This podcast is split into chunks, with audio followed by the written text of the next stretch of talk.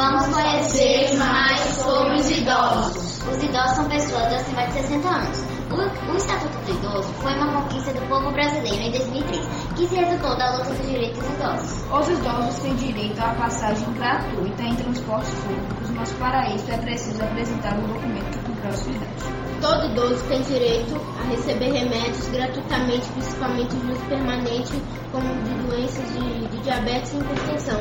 Nenhum idoso pode receber maus tratos nem discriminação.